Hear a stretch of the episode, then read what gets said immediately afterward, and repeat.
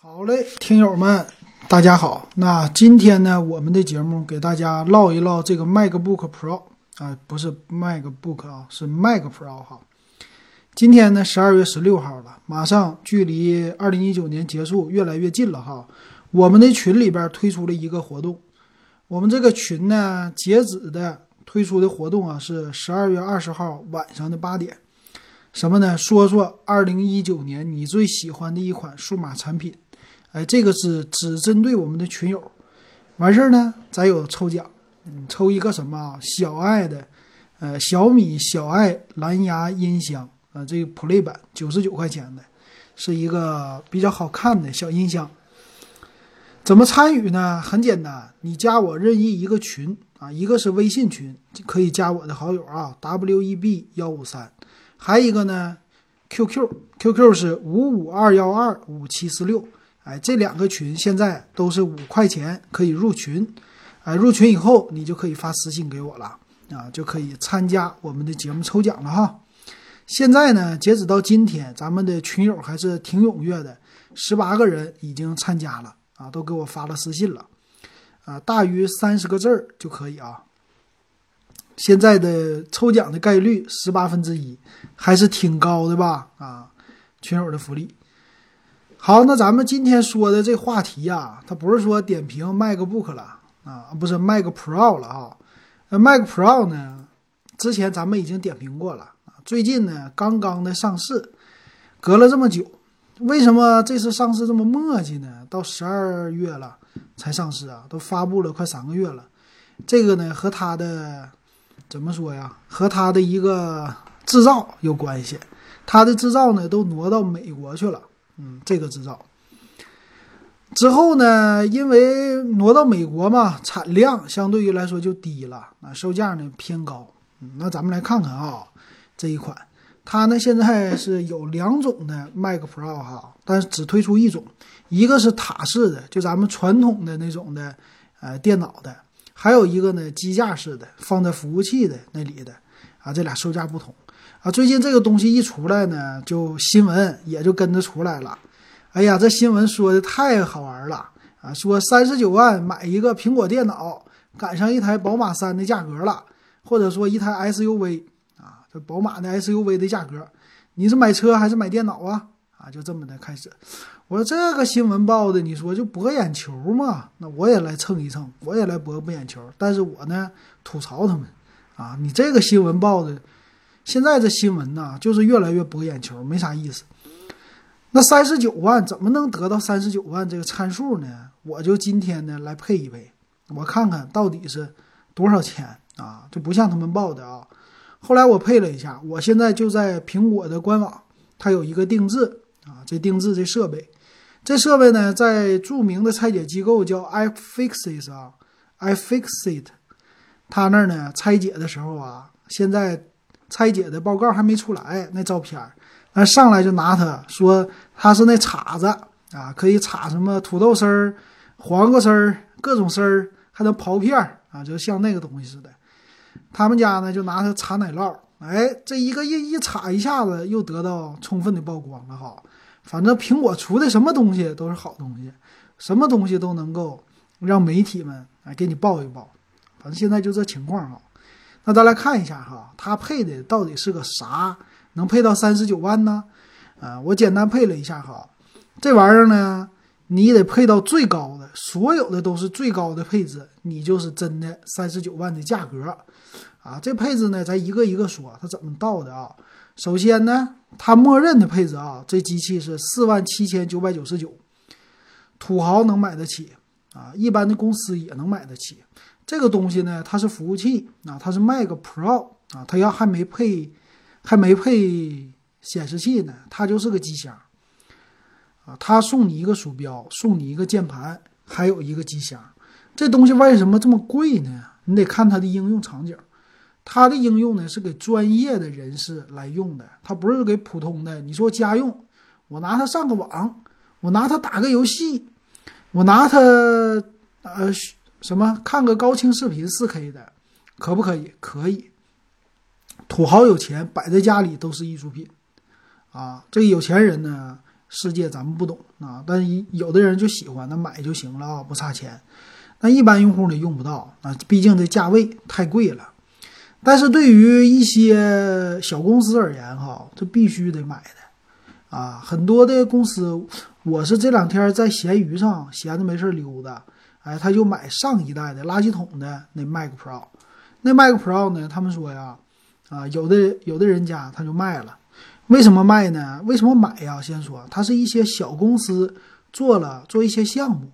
啊，做这个项目，比如说是咱说拍一个电影，啊，这微电影吧，微电影用来做剪辑，啊，或者说处理 4K 的剪辑啊，处理什么东西的，啊，做这个相关的比较专业的这种应用的，啊，他接一个项目，可能这项目是，呃，剪个辑，报价五十万，啊，花四万八买这么一个设备，它是主要的剪辑的设备，哎，拿它来做。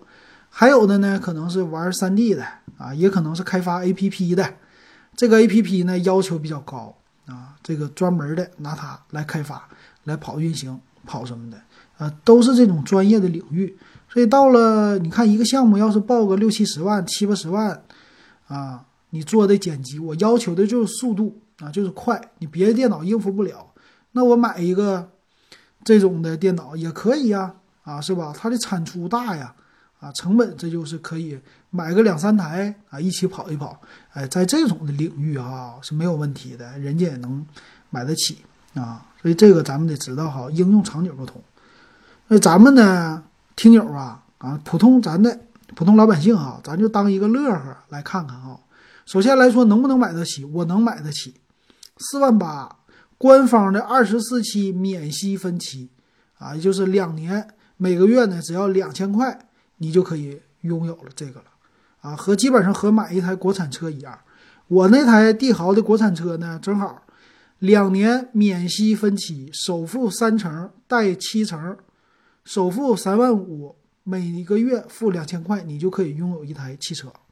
但这电脑不一样啊，你汽车后续你得加油、得保养、得买保险，每年你得花一万块钱。这个呢，你买完了就用，用完了就折旧就完事儿了。啊，可能是两年以后再卖半价，两万块钱还能卖啊，这保值率还行啊。啊，行，那咱们来看看它的四万七千九百九十九的配置是什么？它的配置呢，CPU 是英特尔的智强 W 处理器啊，这个智强 W 处理器是专用在啊，这算是算是啥呀？服务器领域的吧。啊，也是最高级的了一个智强的处理器啊，咱们来看一下它的这个智强处理器的一个参数吧哈，我来找一找。内存呢配了四条八个 G 的 DDR4 的 ECC 内存，这个 ECC 内存呢也是专门用在呃服务器领域的，为什么呢？它呢主要就是有纠错的这能力啊。不，我就不查百度百科了啊。它主要来说就是，啊，在服务器领域里啊，这个内存它是相对于来说稳定性、纠错能力什么的都是非常好的，和民用级别是不同的。在数据处理的时候，它不会让你发生细小的、细微的错误啊。所以这是这个内存啊。一会儿我再详细解释。它的 GPU 显卡呀是。Ryzen Pro 580X 配的是八 G 的 DDR5 的显存，硬盘呢很小，二百五十六 G 的固态，啊，这整个的机身挺漂亮，送一个鼠标，送一个键盘，就这个配置啊，那就卖到四千八。那这里边应该比较贵的呢，是它的三大件了啊，发动机、变速箱，还有是啥？几个动大大的这个动力总成啊，那是汽车。不是电脑，电脑的话呢，CPU、内存、显卡就这几个是贵的，别的都不是特别贵哈。那咱首先来解读一下这个智强 W 处理器啊，这个处理器呢，在苹果家啊采用的，它是从八核版本的啊，就是八核十六个线程版本的开始，有十二个核。十六个核，二十四个核，最大呢是二十八个核，五十六个线程的最高的这个版本。那这款处理器呢是二零一九年发布的，啊，第二季度发布的这款处理器。那这个处理器呢，它用的核心啊是一个新的核心啊，不是之前的了。但是呢，它所采用的这个工艺啊，并不是说七纳米啊、十纳米的工艺，它所采用的工艺呢，还是十四纳米的工艺啊。这个工艺相对于来说，是不是有点老啊？啊，但是这个不影响它的性能的发挥。呃，再看了一下哈，第一代其实已经非常的强了，这个第二代呢也有一些特点啊。第二代主要来说呢，就是它的性能啊，它的频率也比较高，频率呢一般从二点五个 G 开始啊，每个核心数不同的，最大呢能到三点八或者四点四个 G，缓存呢也比较多，缓存呢三百多兆缓存，而且这个 TDP 功耗也是非常高啊，它是能达到。两百零五瓦，还有最高的是两百五十五瓦。哎呀，这赶上一个小暖炉了哈。那售价呢就是更贵了。那最高的版本的这个售价呢是能卖到两千九百九十九美元，啊，就是三千美元。三千的话合人民币啊，咱按照七点几算的话，三七两万一啊，就拿它当两万三来看吧，这么一个售价。那在苹果上呢，它给这款处理器的报价也是挺猛的。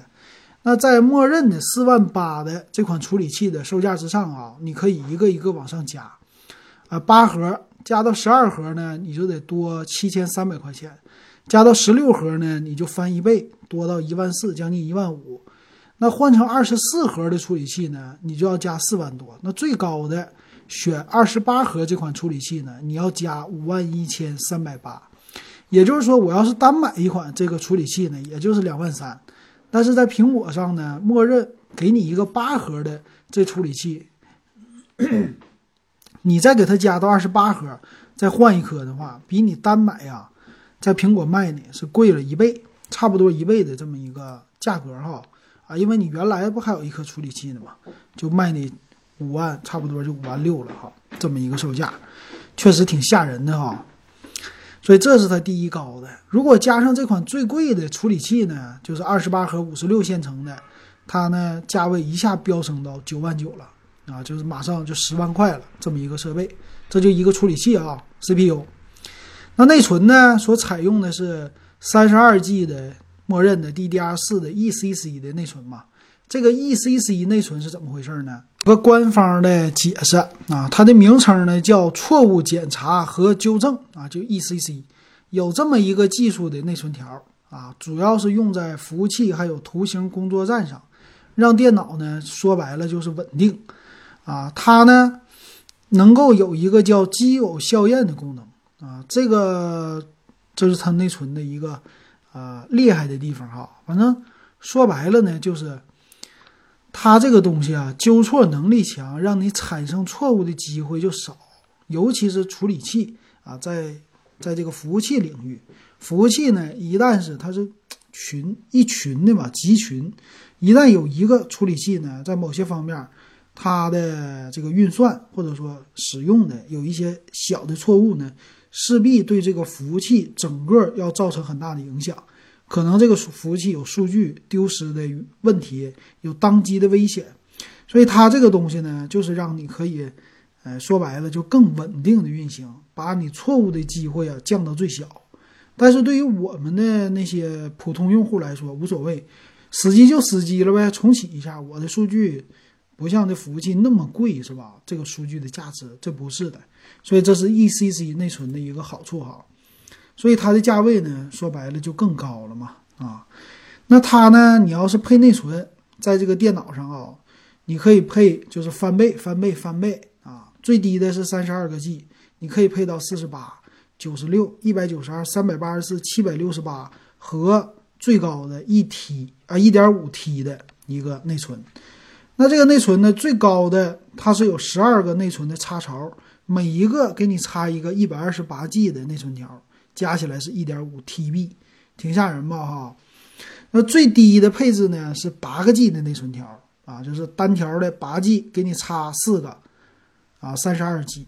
最高呢，你说八 G 的，我要是插到十二个，那也多少个 G 了？挺吓人了哈。那如果这个内存你来加呢，也挺贵的啊，三十二加到四十八个 G 不算贵，就是说加两条啊，默认三十二 G 嘛，加两条八个 G 的呢，收你两千二；一条内存呢，收你一千一。啊，这是 ECC 内存哈，和咱们普通的这种的啊 DDR 的普通的内存这个售价不一样的。你要普通的呢，呃，在苹果的报价，官网官方好像是七百多，啊，在一些第三方的机构能买到是五百五，啊，这是普通的 DDR 四的这种的啊一个内存。但是我们要是别人的电脑，比如说我自己的戴尔啊，这种民用机的，加一个也就是一百八吧，啊，一百八这么一个价格。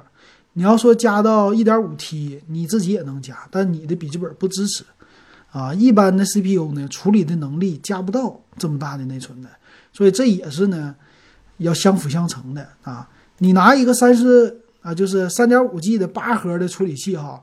你给我加到一个一点五 T，对不起，它处理能力不够啊，它不支持一点五 T，最高呢就能支持到一 T，所以这个苹果家呢，你如果买最低配的 CPU 的版本呢，你只能加到七百六十八个 G 的内存啊，你再高你加不上去了啊，这是不一样的啊。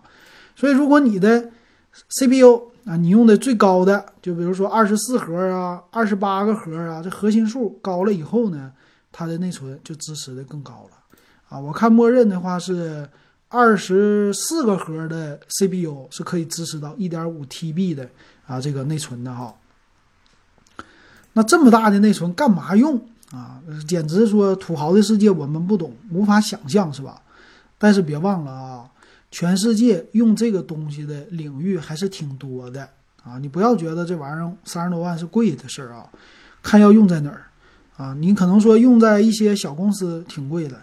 但是要如果它用在一些这个叫大的电影公司啊，这一部电影制作上亿，上亿的话，一个苹果的电脑如果卖三十九万啊，咱们说四十万的话，我配十台才四百万，跟这一个亿的预算比啊不高。配这个十台呢，我可以十个人同时剪辑，是不是啊做一个集群？这个剪辑的速度高多少？啊，渲染动画、编辑动画，啊，这些功能我必须得用到最高配的。为什么呢？最高配的接的屏幕多一些，这个工作效率就高。啊，这个电影公司呢用它是没有问题的，根本就不贵啊，得这么看哈。所以这就是二十八核的，刚才说加了五万多块钱的这 CPU，你再加上一点五 TB 的内存呢，啊，这价格就翻上去了。啊，这个价格呢，多花了十八万人民币啊，多花十八万人民币，你才能加上去这内存。所以刚才九万九，咵再加个十八万，现在就升到二十八万了啊，多一点的二十八万的价格，这就翻上去了。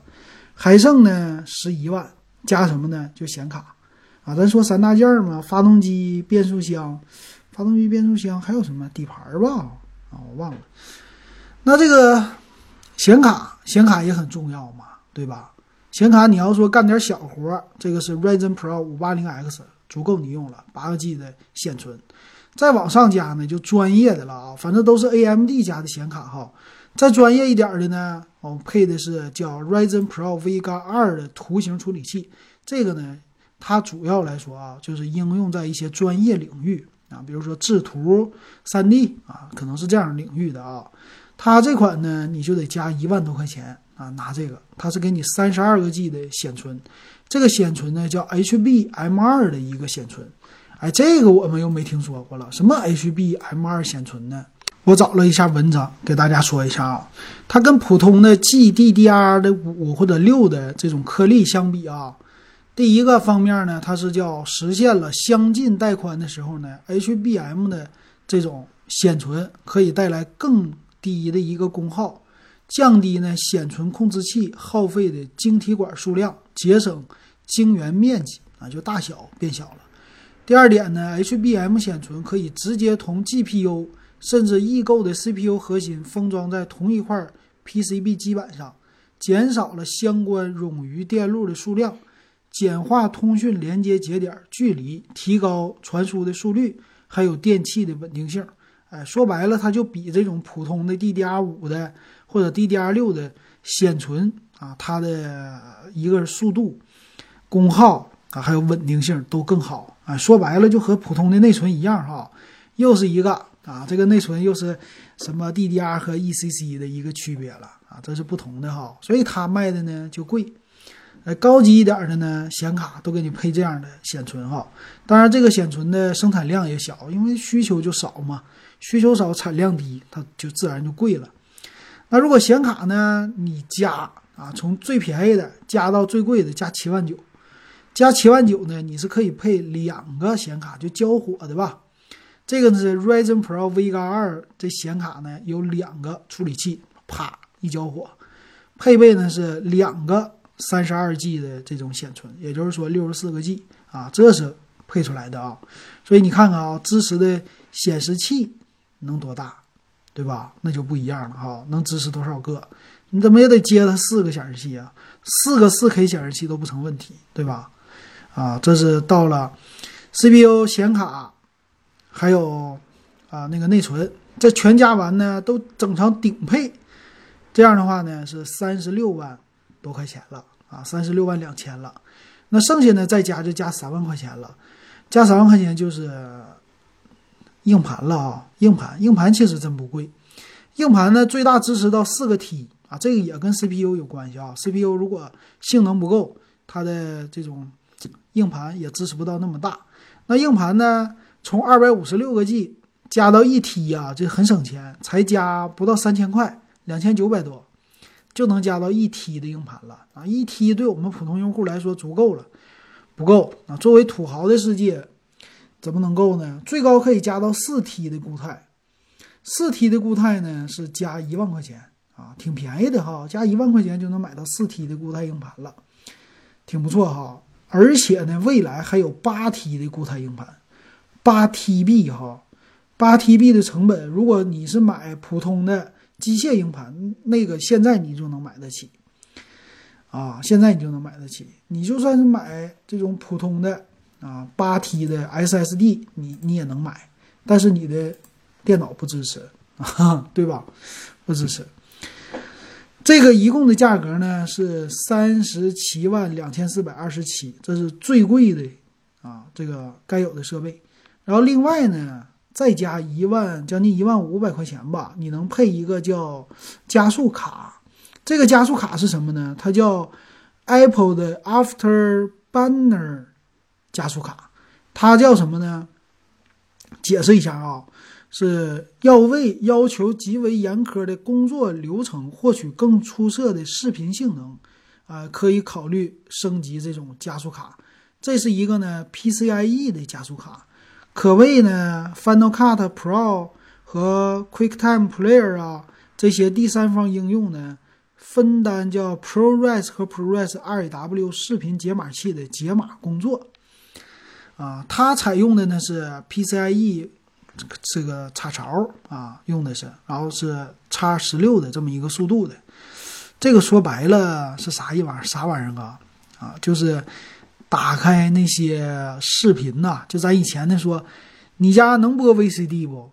啊，我家播不了 VCD，买一个硬解的，那个叫什么超级解霸，啊，整个硬解的卡就帮你 CPU 来承担这工作，啊，提高更快的速度。它这款编码器干嘛的呢？它就是给你负责解码的，啊，就是让你的这个单独的运算更快的，啊，说白了就是这样的啊，非常适合视频。啊，这种领域的，加上这个卡就花一万五千块钱啊，这么配起来，这个机器三十八万七，还没到三十九万，我还得加钱，还得加点钱才能到顶级。加谁呢？还有啊，它的这个不是呃机箱，它不是机箱底下有俩角吗？啊，这机箱可以做成带滚轮的啊，你再加上两千九百多。这就是带了滚轮，滚轮的话呢，这机箱比较重啊，怎么也得几十斤呢，啊，那没办法，加上滚轮以后呢，在这个公司里你就可以推来推去的啊，给它移动走了啊，是这样的哈，便于移动的滚轮加三千块钱，再这样的话呢，这机器就升到媒体所说的三十九万零四十三块钱了啊，三十九万了一台车钱了，还能最后升级一下的呢，就是升级成啊。多加一个触控板啊，就是买了鼠标之后再多买一个触控板啊，再加上九百多块钱啊，这就是所有的设备啊，全加上一共的售价是三十九万一千零一十六啊，这就是最贵的一个价格了。媒体说的三十九万块钱能买一个 Mac Pro 的电脑啊，这样的话你得到的配置呢是拥有二十八核五十六线程的一个至强 W 最新的二代处理器。最高睿频达到四点四个 G，啊，那整个的缓存什么的都非常多哈。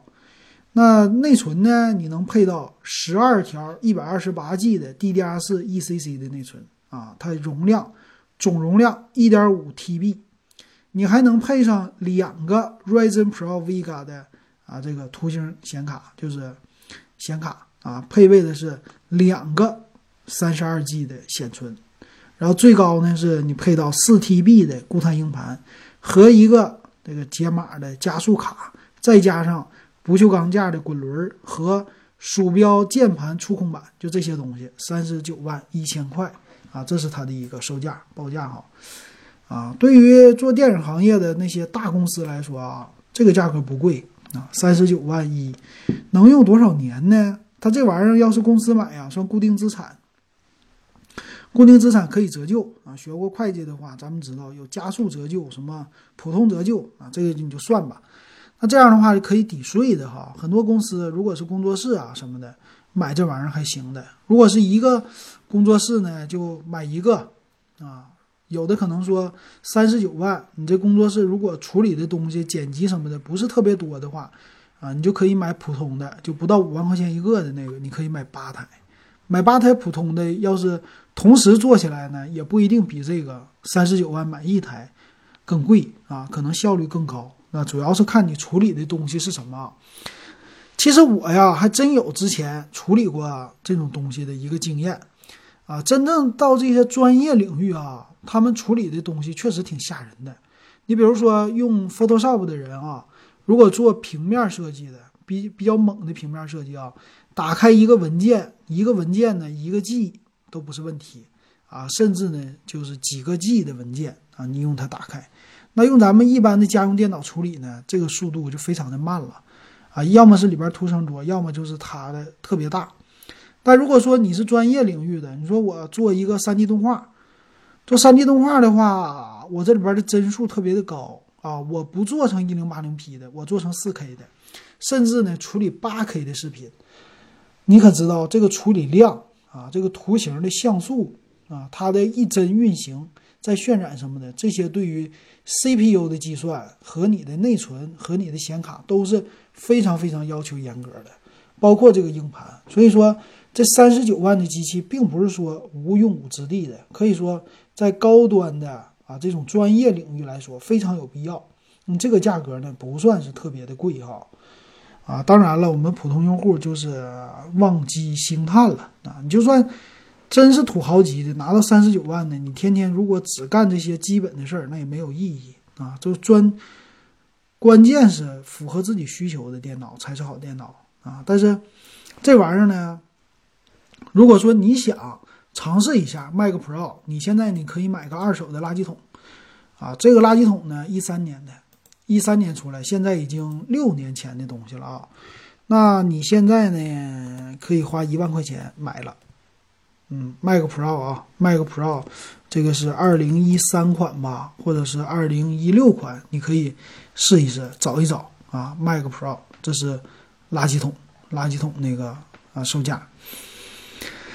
啊，行，那通过这个解释，大家应该能清楚了啊，Mac Pro 到底是怎么回事了啊？所以以后再看新闻呢，背后的解读，你也能跟别人吹一吹了啊。行，那今天的节目咱们就给大家说到这儿，感谢大家的收听。